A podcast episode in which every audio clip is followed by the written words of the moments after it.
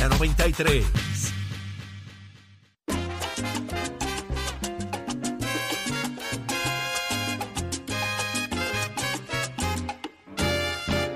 Ya estamos de regreso en Nación Z, pero ¿qué está pasando en Puerto Rico y el mundo lo sabe? Pacheco, adelante Pacheco. Buenos días, Saudi, Jorge Eddy. Buenos días, Puerto Rico. Soy Emanuel Pacheco Rivera informando para Nación Z en los titulares. Advertencia de la Junta de Supervisión Fiscal de que no habrá fondos adicionales para los municipios, a menos que logren ciertas iniciativas de crecimiento económico y ahorros. Se acervó el ambiente de incertidumbre que existe en las organizaciones que agrupan a los alcaldes que intentan a toda costa justificar la urgencia de llegar dinero que les permita preservar los servicios que ofrecen.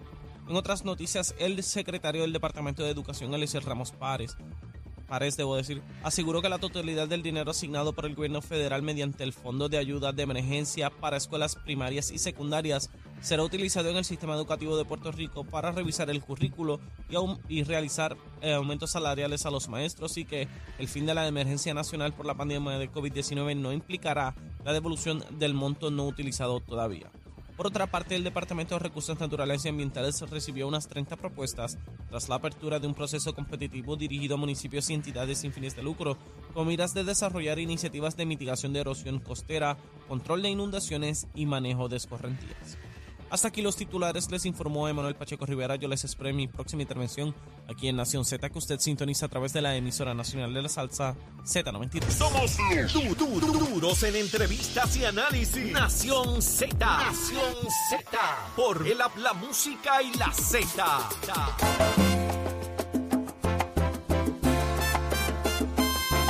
Estamos de regreso, estamos viendo unas imágenes aquí nosotros eh, que, que pueden buscar a través de redes sociales. Hay varias personas que ya han subido la descarga, las descargas de aguas usadas en la playa del condado. Las imágenes son impresionantes, señores. Como los Y la gente turistas, los bañistas están allí, turistas, bañistas locales, los que sean, bañándose allí. Se ve la eh, mancha brown. Y se ve una mancha oscura que sin duda, pues, eh, los expertos No dejan claro no que no es salgazo, que es todo lo que aquellos que disfrutaron el fin de semana, pues lo- se descarga ahí, qué barbaridad. Nuestros recursos naturales eh, enfrentando situaciones. Y esto lleva años en estas, porque yo recuerdo hace muchos años atrás, Valeria hoy tiene 21 años y yo llevé a, a Valeria chiquita a la playa, exactamente ahí, y salimos las dos con un rash en todo el cuerpo asqueroso y después nos enteramos que había descarga de agua.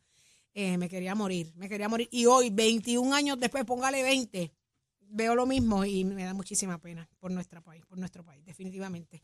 Pero ya está listo, está con nosotros Roberto Pagán. Muy buenos días, administrador de Acuden. Buenos días para ti, Saudi, eh, Jorge y Eddie, ¿verdad? Que nos escuchan, Buenos días, todos los que nos buenos días. escuchan esta mañana. Buenos días, administrador.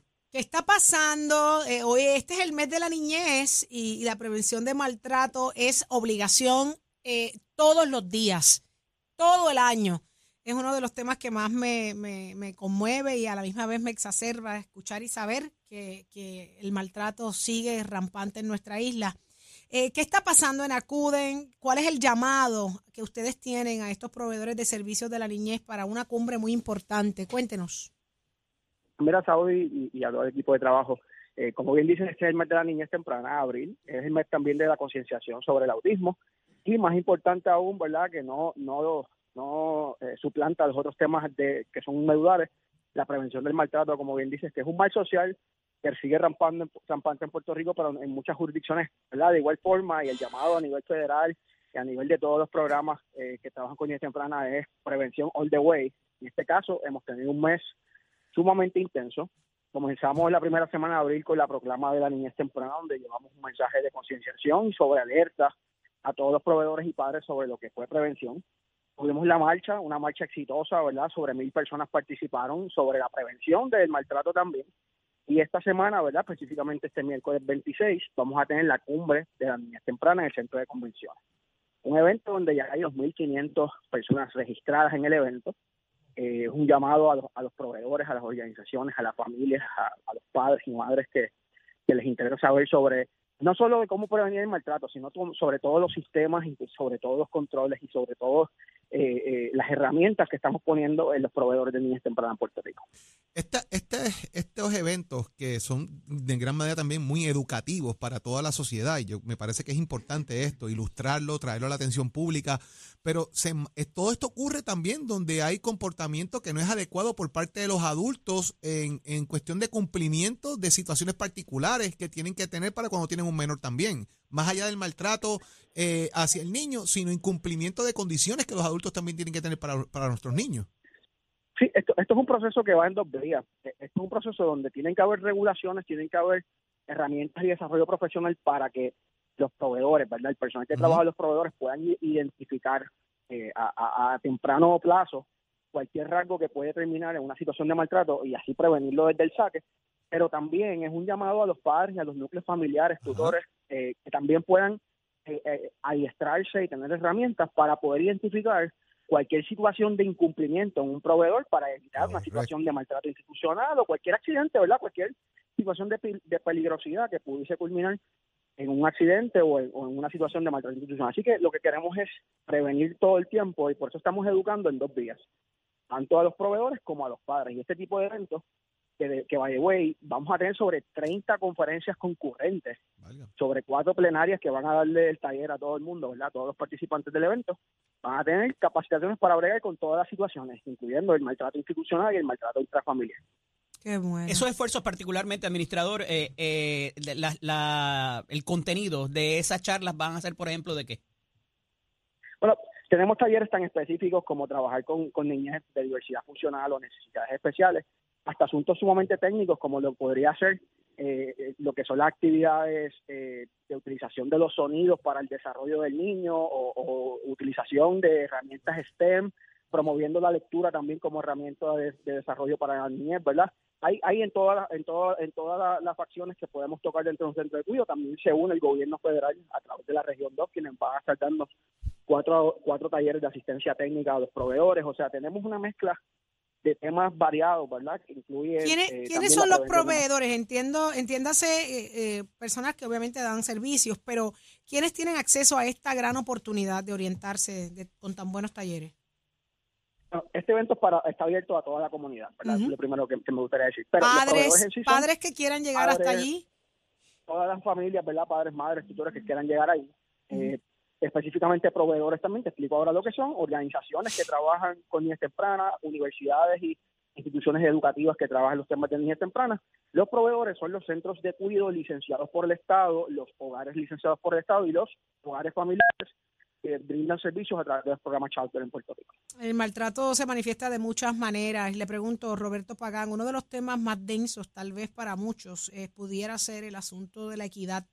Eh, padres personas, niños que, que estén viviendo situaciones similares, que son víctimas de maltrato por su orientación sexual, que no son aceptados. ¿Hay algún tipo de charla que eduque a estas personas para la aceptación y el manejo? Bueno, lo, primero que tengo que decirte es que el proceso de, lo que es la equidad eh, nace tan importante como está arraigado a la ley federal que aprueba los fondos para este tipo de proyectos. Y allí estaremos, estaremos, estaremos viendo eso allí. Sí, sin, duda, o sea, el, gobierno federal, ¿verdad? Y, en eso se une el gobierno estatal y nosotros como agencia, nosotros cero, cero tolerancia a lo que es el discrimen en todas sus modalidades, ¿verdad? Estos son unos derechos que están bien arraigados a estos programas, ¿verdad? Están así. Y es uno de los problemas más grandes que están viviendo muchos niños en sus hogares. Cuando pues comienzan a demostrar sus intereses eh, eh, sexuales, ¿verdad? Y su, sus deseos, ¿verdad? De lo que quieren ser muchos padres eh, cometen maltrato. Y eso es un tema, un tema denso, pero es un tema sumamente importante. Es un tema complejo y el llamado, ¿verdad?, que nosotros hacemos a, las familias, ¿verdad?, a, los profesionales que tienen que trabajar con, con, los niños, ¿verdad?, es comprensión desde el amor, desde lo que es, ¿verdad?, ese abrazo de familia mucha tolerancia, ¿verdad? El respeto al final del día. Y, respeto, ¿verdad? El respeto que es lo que debe imperar en la sociedad. Pues mire, Roberto eh, Pagán, no tengo la más mínima duda entonces de que esto será un gran evento que, que, tocará los temas que realmente son, son necesarios, lo que amerita atención. Así que le deseamos mucho éxito en el proyecto. Se llama, eh, eh, perdóneme, es, esto es la cumbre Somos Futuro, ¿correcto? Sí, la cumbre de niñas tempranas Somos Futuro, ¿verdad? Que es parte de la campaña institucional que está haciendo la CUDE promoviendo la niñez temprana como ese futuro prometedor que, que necesita Puerto Rico para echar bueno. Enhorabuena y que sea para bien y que de allí salgan grandes cosas y una buena mentalidad a todos los puertorriqueños, sobre todo a la protección de nuestros niños. Enhorabuena, gracias mil, Sí. Roberto Pagán, administrador Gracias, de Acuden. Mucho éxito, día. administrador. Lo escuchaste aquí en Nación Z. ¿Dónde está el tiempo y el tránsito? Llueve, va a llover. Ayer yo, mira, ayer eran las 10 de la mañana. Me acuesto a coger solecito y Valeria me dice, mami, aprovecha que a la una va a empezar a llover. Una pelota de aguacero. Sabrás que me quedé a mitad. Eh, eh, Pacheco, ¿llueve o no llueve hoy? ¿Qué está pasando? Escoge ASC, los expertos en seguro compulsorio.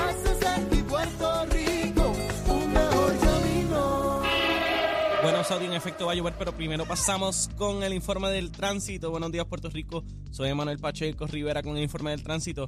A esta hora de la mañana continúa el tapón en la mayoría de las vías principales de la zona metro, como la autopista José de Diego, entre Vega Alta y Dorado, y desde Toa Baja hasta el área de Atorrey en la salida hacia el Expreso Las Américas.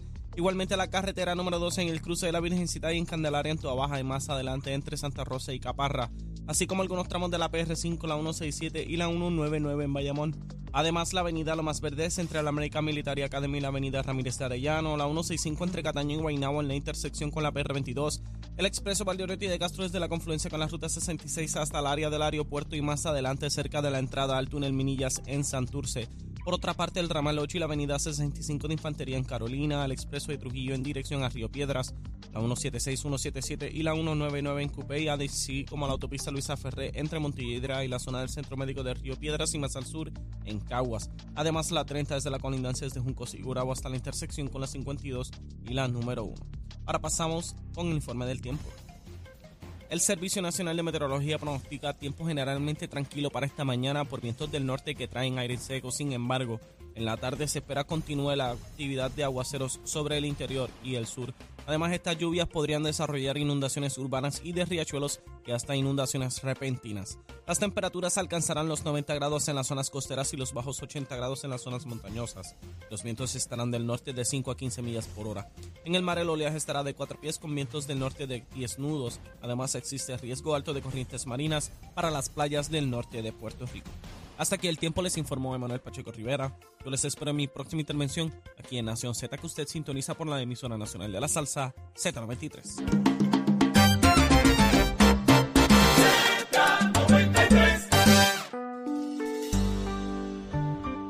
Óyeme, no nos podemos librar de esas alzas en la factura de luz, pero quiero que sepas que existen soluciones, señores. Con nosotros se encuentra Yesenia Merced, representante de ventas de Power Solar. Buenos días, Yesenia. Saludos Jorge, buen día. Oye, si estás buscando una manera fácil y rápida de ahorrar dinero y tener siempre energía, Power Solar tiene la respuesta y esto es con nuestra nueva oferta llamada el Power Pass, donde instalamos tu sistema de energía renovable en tan solo 15 días, ya que contamos con la flota de instaladores y servicios más grande de Puerto Rico.